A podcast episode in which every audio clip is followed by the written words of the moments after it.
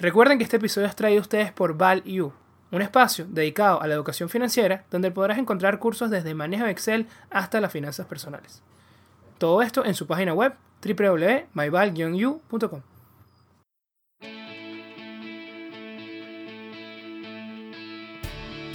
Hola a todos, bienvenidos a un nuevo episodio de Networking de Ideas, donde los buenos conocimientos se conectan. Hoy un tema bastante interesante, creo que es polémico también. Queremos más que todo con este episodio eliminar ese mito de que las deudas son únicamente malas. Entonces vamos a enfocarnos precisamente en eso. Para eso me acompaña mi compañero Andrés. Bienvenido de vuelta al programa. ¿Qué tal? Vamos a hablar de un tema que estamos también desarrollando ahorita en nuestro curso de finanzas personales, así que lo tengo calientico. Importantísimo, ¿no? Porque forma parte de cualquiera. Es, algo que nos involucra a todos. Y yo creo que lo has escuchado también, ¿no, Andrés? Cuando te dicen que no, que endeudarse, eso es malísimo, que estar sin deuda, eso es estar sin estrés, eso es ser libre, ¿no? Depende de la deuda, y eso es lo que vamos a hablar hoy. Esa es la respuesta. Ese es el mito que tenemos que, que desnudar, por así decirlo. Entonces, bueno, te doy la palabra para que nos, que nos ilustres de cómo, qué primero deberíamos saber a la hora de endeudarnos. Bueno, fíjate que, que antes de hablar de si es bueno o malo, yo creo que lo primero que tenemos que hacer es entender la deuda. Si no entiendes la deuda, es lo mismo que lo que hemos dicho cuando vamos a invertir. Invertir en algo que no conoces, en este caso endeudarte de una manera que no conoces, es una fórmula para el fracaso. Es como ir a jugar un juego de mesa, por ejemplo, y no saber las reglas esperar, y esperar que vas a ganar. Y lo triste es que el acceso a la deuda por las tarjetas de crédito y, lo que es el sistema financiero es algo que prácticamente todo el mundo tiene en mayor o menor medida, pero te aseguro que la mayoría de las personas no tienen claro esto, esto que vamos a conversar ahorita en cuanto a cómo es la estructura de la deuda y los tipos de, los tipos de deuda y todo esto. Primero, lo importante es hacerte la pregunta, ¿no? ¿Para qué te estás endeudando? Yo creo que si, si no tienes claras las razones o, o, no te estás endeudando por las razones correctas, ya automáticamente esto lo convierte en una deuda mala, ¿no? Por ejemplo, endeudarte a través de tu tarjeta de crédito constantemente para financiarte tus idas al cine y, y lo que estás comprando los viernes en la noche para comer en tu casa, eso definitivamente es una deuda mala porque evidentemente estás captando dinero y no lo estás utilizando para reinvertirlo o generar una rentabilidad, ¿no? sino para financiar un gasto constantemente a una tasa alta, que es un poquito lo que vamos a hablar más adelante. Eso, primero, esa es la primera pregunta que debes hacerte. Si la respuesta no es un beneficio que te va a generar esa deuda financieramente o, o mediano o largo plazo por un tema de uso, porque no, por ejemplo, si tú te endeudas para pagar tu apartamento o tu oficina que estás utilizando. Yo creo que eso puede ser una buena deuda dependiendo de otras condiciones, pero definitivamente para financiar un gasto superficial, yo creo que eso es una fórmula definitivamente para el fracaso. Eso es lo primero, ¿por qué me estoy endeudando? Ya después entramos ya propiamente en lo que es la, la estructura de la deuda, ¿no? Los elementos básicos de la deuda. Por supuesto que está la tasa de interés. Ya ahí entramos en otro tema un poquito más profundo, si es fijo o variable Ahorita, por todo el tema de la Reserva Federal, las tasas están increíblemente bajas en niveles históricos. Hemos visto inclusive tasas negativas, sobre todo en Europa. Pero bueno, es entender si esa tasa que estás tomando es fija o variable. Cuando es fija, bueno, es simplemente un número fijo, 5% al año, 10% al año. Y cuando es variable, lo que se utiliza es algo que, que tú conoces mejor que yo porque trabajas con eso, que son tasas que tienen una proporción fija más una variable, que es donde entra lo que es el LIBOR. Cuéntanos un poquito de lo que es el LIBOR, Ramón, que sé que trabajas con eso. Sí, es una, lo que llaman un índice de referencia. El LIBOR, por sus siglas en inglés, es London Interbank Offer Rate. Es muy utilizada, muy utilizada perdón, en la banca, como bien dice Andrés, para fijar una referencia. Es decir, esta, esta va a ser el componente variable, lo que te va a afectar cuánto voy a pagar. Ya inmediatamente cuando escuchamos la palabra, la palabra variable, sabemos que no vamos a pagar siempre lo mismo y va a depender de este índice que obviamente depende de factores macroeconómicos. Como estamos viendo ahorita una política de, de, expansiva y de quantitative easing, estamos viendo que este tipo de, de, referencias han bajado muchísimo, por lo menos el año pasado, eh, el LIBOR de 180 días, que es normalmente el más usado, el de 6 meses, es, muy utilizado, está en 2%, 2% algo, y actualmente está en 0.28%, es una reducción increíble. claro, ¿qué pasa? uno podría pensar directamente que, bueno, vamos a endeudarnos a estas tasas variables eh, de una, pero también va, a depender el, el, plazo, ¿no? Que es otro concepto que vas, vas, a ayudarnos ahorita a explicar, porque estamos ahorita en el mínimo, pero eso puede cambiar. Entonces, dependiendo de qué tanto tiempo va a ser tu préstamo, eh, puede que pagues un poquito ahorita, pero mucho después. Sí, exactamente. Tienes ahí un riesgo de que en el futuro esas tasas puedan aumentar y tu planificación financiera o la rentabilidad que tú esperabas de la inversión que estás haciendo con ese endeudamiento puede ser que no cubra las tasas futuras de interés porque el dinero se ponga caro en el mercado, como, como bien dices.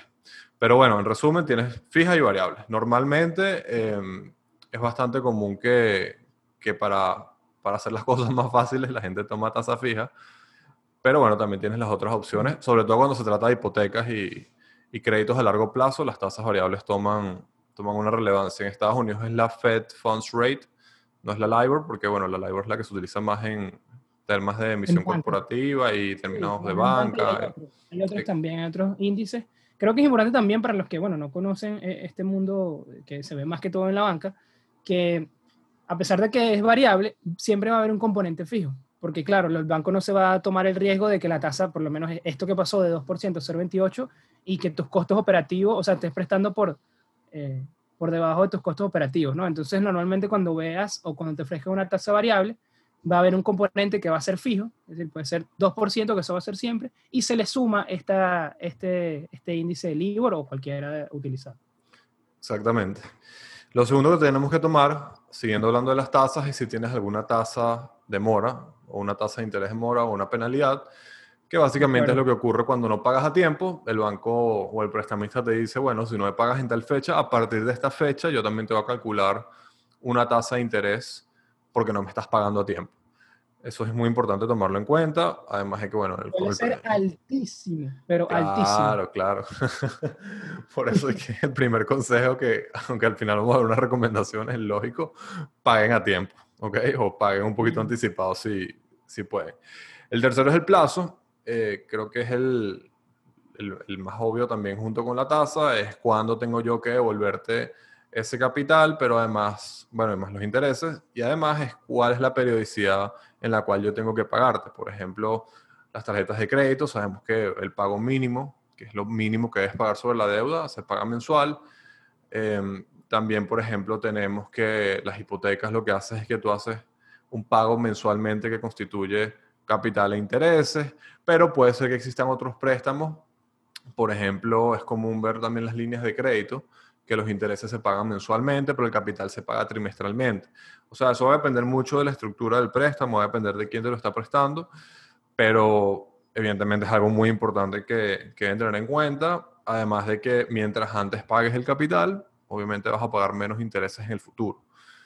Y todo este tema del plazo tiene que estar ajustado evidentemente también a cuánto vas a generar tú de flujo de caja y cuándo lo vas a generar que vaya en la línea con, con tu financiamiento. Eh, obviamente, si tienes que pagar un capital en seis meses y tu retorno de la inversión es en seis años, o sea, obviamente no vas a poder pagarlo. Eso, eso es muy importante tenerlo en cuenta. Y el último aspecto, que no es menos importante.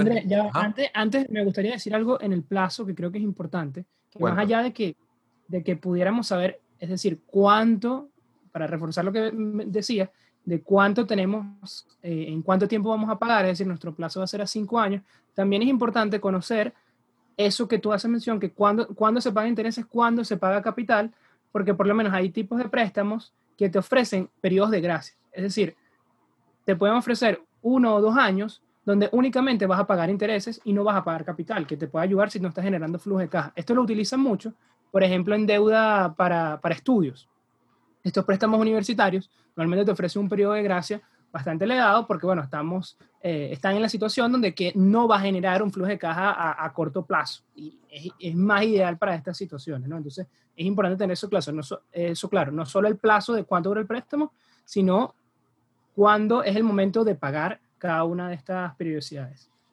Exactamente, exactamente. Y también normalmente los cuando te dan un crédito los bancos, ellos tampoco te dicen como que, mira, si el préstamo es a dos años, tu capital no me lo puedes empezar a pagar antes del año uno. ¿Por qué? Bueno, porque obviamente ellos se benefician es del interés, ¿no? Del interés, que si no hay interés, el banco no gana nada. Eh, pero bueno. Eso es bueno también que mencionas, porque pueden cobrar una, una comisión por pago anticipado. También, exacto. Sabemos que los bancos cobran por todo, pero, pero en esencia lo que, lo que se debería buscar, lo que deberías buscar tú como, como, como al financiarte es pagar los capital, el capital lo antes posible para que acumules la menor cantidad de interés. Y bueno, además de que no caes en plazos de mora, de intereses de mora. Y lo último, no menos, no menos importante, es el colateral, que es algo que si, si has trabajado en banca lo tienes seguramente muy claro, pero hay muchas personas que sobre todo en temas de finanzas personales, que yo estoy seguro que no lo tienen claro. Fíjense que la, garantía es, el seguro, es ese, ese, esa mitigación de riesgo que tiene la persona que te presta en el caso de que tú no le pagues de vuelta. Él puede tomar esa garantía, liquidarla, venderla y recuperar su dinero. ¿Qué pasa? Eh, y voy a ser muy puntual con esto. No tiene ningún tipo de sentido que tú des en garantía un bien del cual tú necesariamente vas a tener que disponer en el futuro. Por ejemplo, tu casa. O sea, hipotecar tu casa para invertirlo en algo, para mí, o sea, yo creo que eso es más riesgoso que irte en corto en Tesla ahorita. O sea, eh, tú nunca puedes dar en, hipote nunca puedes dar en garantía un, bien o activo que, que, es necesario para tu vida. Y eso es muy común verlo como, por ejemplo, la gente hipoteca, hipoteca sus casas o o en Estados Unidos existen líneas, líneas de crédito sobre, sobre, tu, sobre tu, la hipoteca que tú tienes ya pagada. Eh, no recuerdo exactamente el nombre, pero sin duda es una, es una apuesta muy riesgosa porque puede pasar, en el mundo pueden pasar muchas cosas, puede pasar el coronavirus, no tienes para pagar y te vas en el riesgo de perder, por ejemplo, tu casa. Entonces es muy importante para la garantía, nunca se excedan en eso, por más seguro que se vea una inversión o por más que tú necesites el dinero, eh, hay una expresión muy coloquial que la voy a usar aquí un poco informal en Venezuela, que me lo han dicho muchas veces mis mentores, me dicen, eh, tú nunca puedes dar en garantía la caleta. La caleta es eso que tú no puedes perder. O sea, no importa cómo esté la cosa, yo por lo menos Andrés, jamás, jamás, jamás, jamás daría en garantía mi casa. Yo Andrés. Pero bueno, cada quien con su riesgo. Y bueno, eso es Mira, Andrés, y algo que te quería preguntar que Cuéntame. tuviste la oportunidad cuando trabajaste en banca comercial, que se vio más eh, en ese periodo que tú, justamente tú estabas trabajando, que era como dejar esta garantía también en, en moneda. Sí, existen, existen muchas, muchos tipos de garantías que puedes dar. Lo más común normalmente en la banca, aunque ahorita en Venezuela desde hace mucho tiempo no existe, es la, hipoteca, ¿no? Dar un inmueble en garantía. Los inmuebles son característicos porque tienen fluctuaciones de precio lentas, lo cual le permite a la banca protegerse con un crédito a mediano o largo plazo. Eso es lo primero, además de que son altamente liquidables, porque el mercado normalmente inmobiliario en cualquier país es un mercado donde hay mucha demanda, mucha oferta, muchas transacciones. Pero también en lo que mencionas tú, normalmente en Latinoamérica, cuando pides un crédito, ese crédito viene en moneda local. Por ejemplo, en Venezuela, bueno, vienen bolívares, ¿no? Em, por ejemplo, en Argentina serían pesos. ¿Qué pasa? la banca para protegerse contra esos impagos de, una moneda que normalmente puede evaluarse muy rápidamente y, en ambientes también donde los mercados inmobiliarios tal vez no son iguales que en otros países y te ofrecen garantías más sólidas, lo que hacen es que te piden un depósito en moneda dura, por ejemplo en euros o en dólares. ¿Por qué? Bueno, porque si yo te estoy dando un crédito en una moneda que se va a devaluar eh, muy probablemente, yo quiero una garantía en una moneda que sea dura y además es muy líquida, no como un inmueble.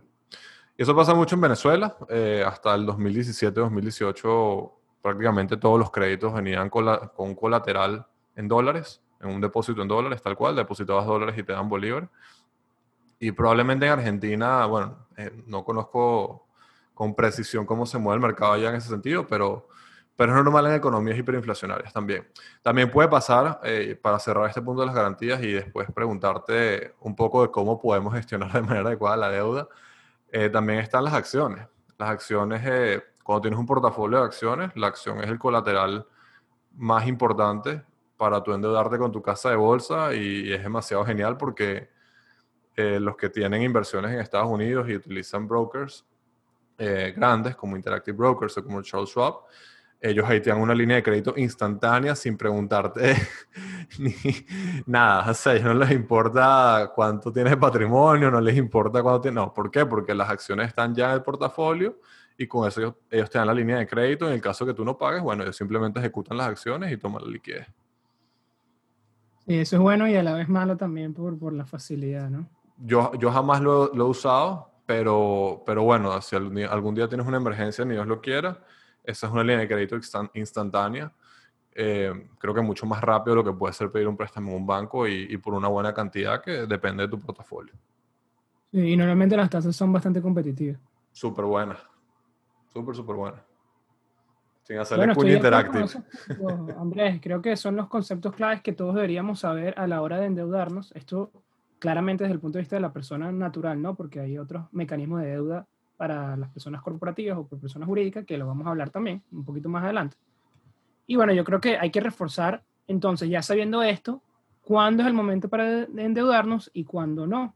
Bueno, como mencionábamos al principio, todo tiene que ver con un propósito de tener claro de cuándo, de para qué nos vamos a endeudar. Obviamente, eh, para financiar un gasto no se trata de cuándo, porque probablemente eso sea siempre malo.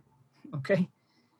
Y bueno, obviamente, si nos dan, como solemos decir en este programa, ¿no? Estas situaciones que a ti te gustan, Andrés, las no-brainer, las que ganamos o ganamos.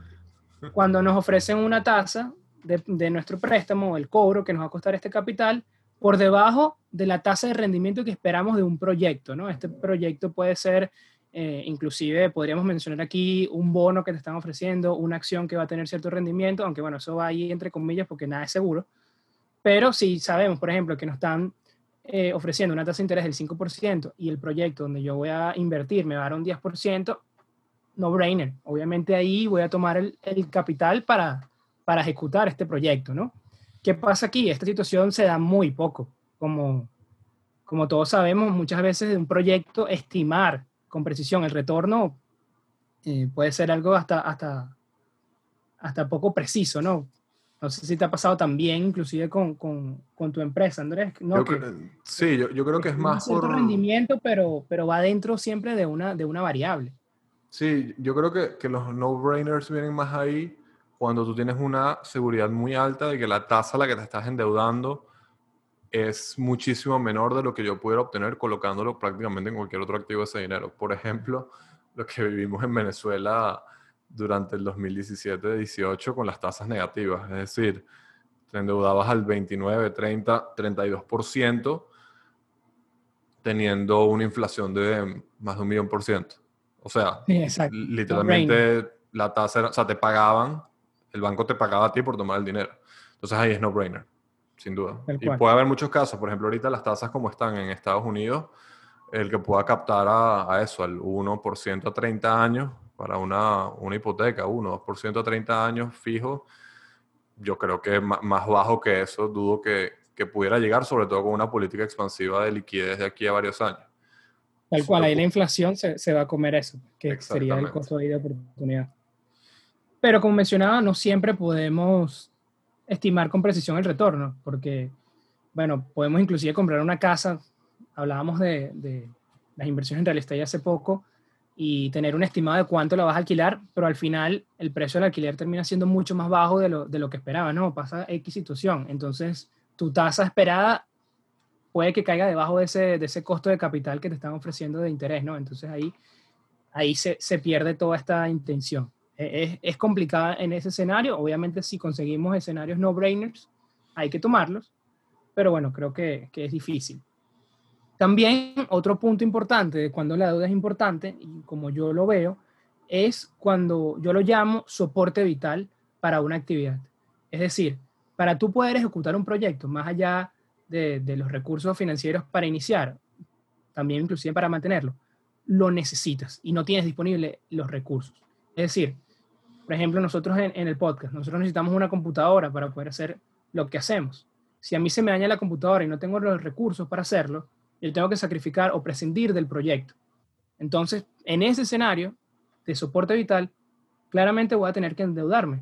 Lo que, lo que vendría aquí como una habilidad para la persona, digamos, con cierto nivel de cultura financiera y cuál es la ventaja aquí, es que puedes escoger cuál es la deuda más beneficiosa. Pero en esos casos, yo considero que la deuda es buena, si podemos ponerle ese, ese adjetivo, ¿no? O, la deuda es, es una buena decisión. Mejor claro, por, por, ejemplo, Ramón, lo que, yendo por la misma línea, fíjate que me estás hablando de para grabar el podcast, que es una actividad operativa. para eso están las líneas de crédito de los bancos para capital de trabajo. Es decir, si tú tienes, cual. tienes una, una cuenta por cobrar, tienes unos clientes que te van a pagar a 60 días, pero tienes que financiar tu flujo operativo, que es a 45 días, por ejemplo, tú lo que haces es que, bueno, le dices al banco, banco, préstame, yo te pago cuando el otro me pague, ¿no? Y ahí lo que tú haces es que mantienes la, operativa de la empresa que tal vez sin esa línea de crédito no podría. Esa obviamente es una deuda, es una deuda buena porque además tienes alta certidumbre que el flujo de caja te va a venir porque, bueno, tienes unos clientes que te van a pagar. Sí, exacto. Bueno, ahí, ahí más fácil, ¿no? Pero inclusive hay actividades que son de soporte vital, como las llamo, y no, puedes de, cierta manera estimar cuál va a ser el retorno, ¿no? No puedes comparar las dos tasas porque también hay otras variables. No, no sabes cuánto vas a vender, por ejemplo. Pero obviamente si no tienes la máquina, vamos a poner una máquina X, no vas a vender nada. ¿sí? no, puedes decir que, que, no tienes ese, nunca hay nada de esa certidumbre de que no, pasa como estos no-brainers, sino hay una, hay una incertidumbre que por lo menos a mí se me daña esta máquina para hacer helado, vamos a poner. Y yo la necesito para hacer porque es mi trabajo. Pero no necesariamente ese, ese, ese interés que me van a cobrar va a ser mejor porque no sé cuál van a ser mis ventas, ¿no? Ahí, ahí también entra como que esa incertidumbre, como digo, pero igual tengo que hacerlo, porque es que si no, mis ventas van a ser cero. Sí, tal cual, lo comparto, comparto. Y ahora hablando más ya pasando un poquito el tema de finanzas personales, hablando de la deuda corporativa, eh, me gusta mucho esta, esta, digamos, clasificación que hace Charlie Tian, que es el fundador de Guru Focus, una página de la que creo que hemos hablado ya antes. Y aquí vamos a ver la deuda desde el punto de vista del inversor, ¿no? vamos a ponernos en ese... Al evaluar los estados financieros. Sí, correctamente. Exactamente, ese, ojo de análisis. Primero, lo, él tiene cuatro escenarios, plantea cuatro escenarios. El primero es que la empresa no tiene deuda, lo cual es, en mi opinión, lo mejor que, que puedes ver hasta cierto punto, no porque la deuda sea mala, sino porque te da espacio para endeudarte que eso es lo más importante. O para mí la deuda es como, digamos que es como una, no quiero decir como una pistola que tiene balas, sino más bien como un vaso que tú vas llenando. Si el vaso está vacío, tienes para llenarlo de deuda bastante, pues en cambio si el vaso está bastante lleno, no tienes mucho más espacio para conseguir financiamiento, ¿ok? Ese es el primer escenario. El segundo escenario que plantea es que existe una deuda, pero esa deuda que tiene la empresa está cubierta por el flujo de caja libre durante un año. O sea, si yo tengo, por ejemplo, un millón de dólares que debe la empresa y yo puedo calcular que su flujo de caja libre operativo de aquí a un año va a ser más de ese millón de dólares, entonces estoy en un nivel aceptable. Yo creo que en este punto también es importante poder predecir con cierta exactitud cuáles van a ser esos flujos de caja libre, un poco lo que hemos hablado ya en otros episodios de mirar los estados financieros anteriores, pero, pero sí, sin duda para mí también es un nivel bastante aceptable o bastante bueno de deuda.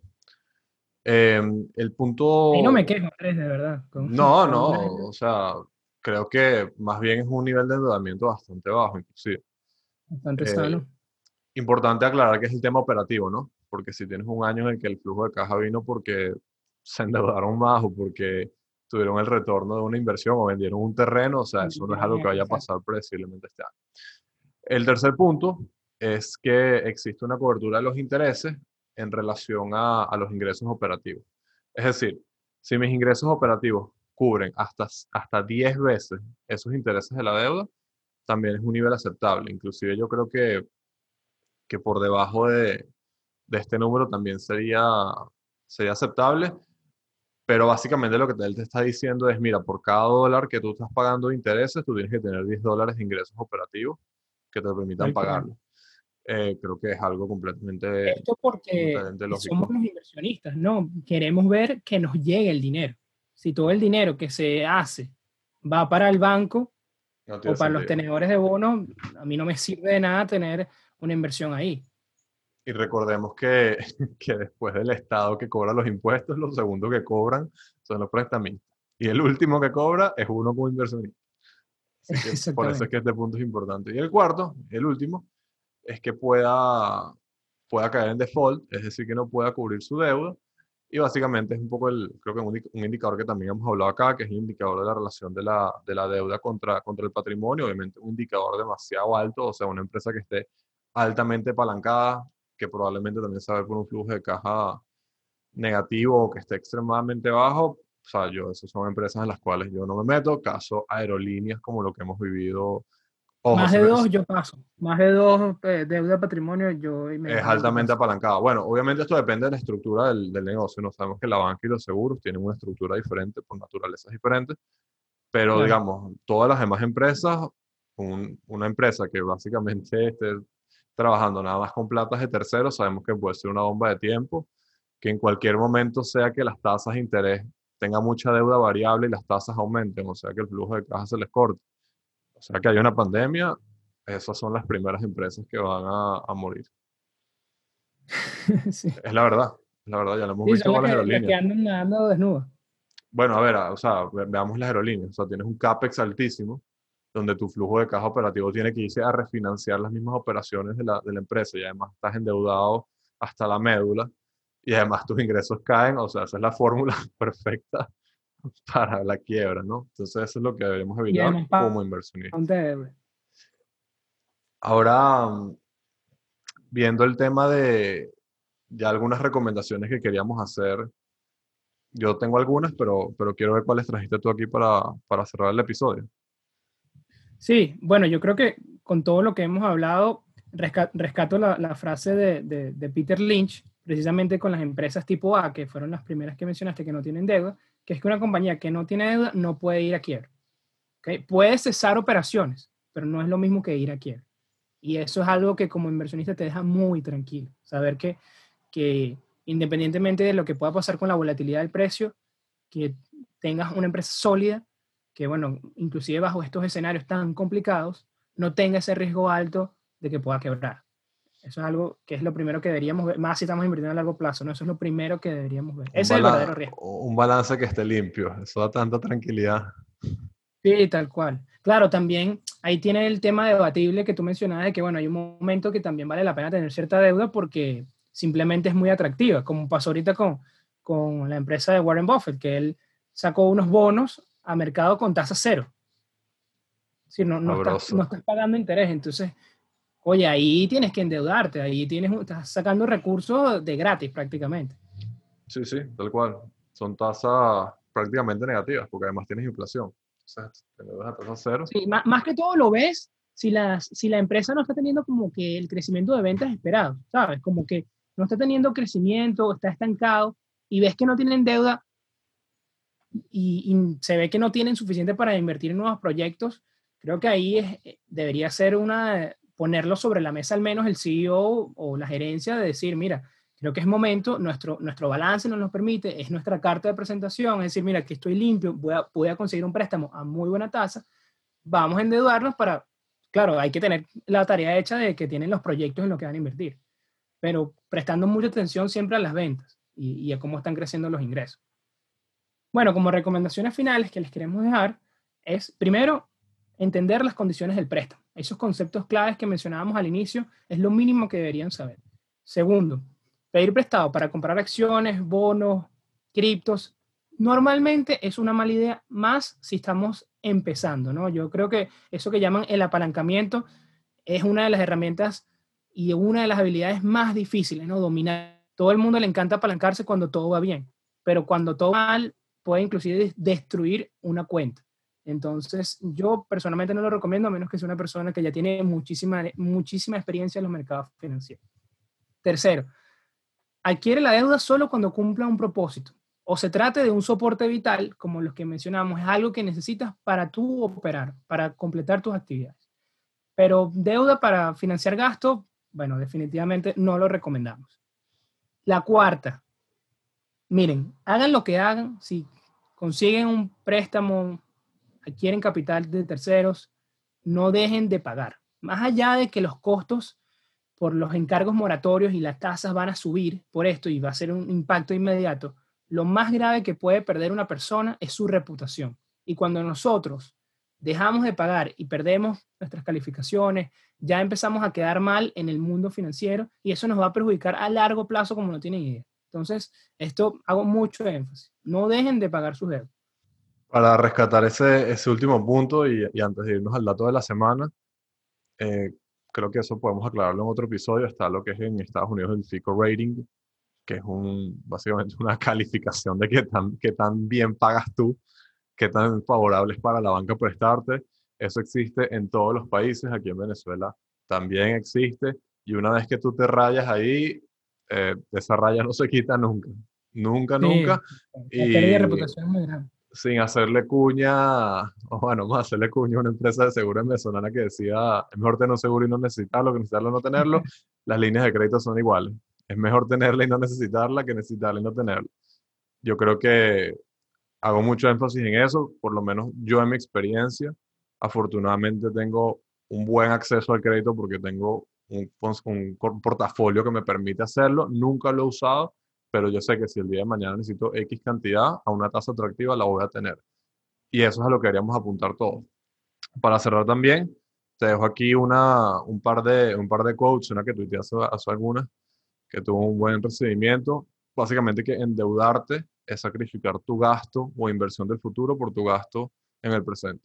La gente muchas veces no entiende que cuando tú te endeudas, tú lo que estás diciendo, lo que te estás haciendo contigo es, voy a disfrutar hoy para trabajar más mañana, ¿ok? Y fíjense que la inversión es al revés. La inversión es, voy a disfrutar un poco, un poco menos hoy para que el interés compuesto me permita disfrutar mucho más mañana. Eso es muy importante tenerlo en cuenta. Siempre lo tengan en cuenta a la hora de endeudarse. Y lo último, vamos a cerrar con, con Warren Buffett, algo que, que él sataniza mucho las tarjetas de crédito y yo también lo comparto. Las tarjetas de crédito son básicamente el peor préstamo que puedes tener porque normalmente financia un gasto a una tasa de interés increíblemente elevada con una periodicidad de pagos mensual. O sea, te exprime, es algo que vas acumulando y el, el, para cerrar lo que te dice es, tú no puedes ir por la vida endeudándote de esas tasas. Yo creo que eso resume absolutamente todo, cómo los hábitos de las personas son las que terminan haciendo que esa deuda se vuelva una bola de nieve que no les permite salir. Esa es la fórmula perfecta para el fracaso. No sé si para el fracaso, pero sí para no crecer económicamente y no hacer que tu patrimonio aumente. Bueno, es el momento de pasar al dato de la semana.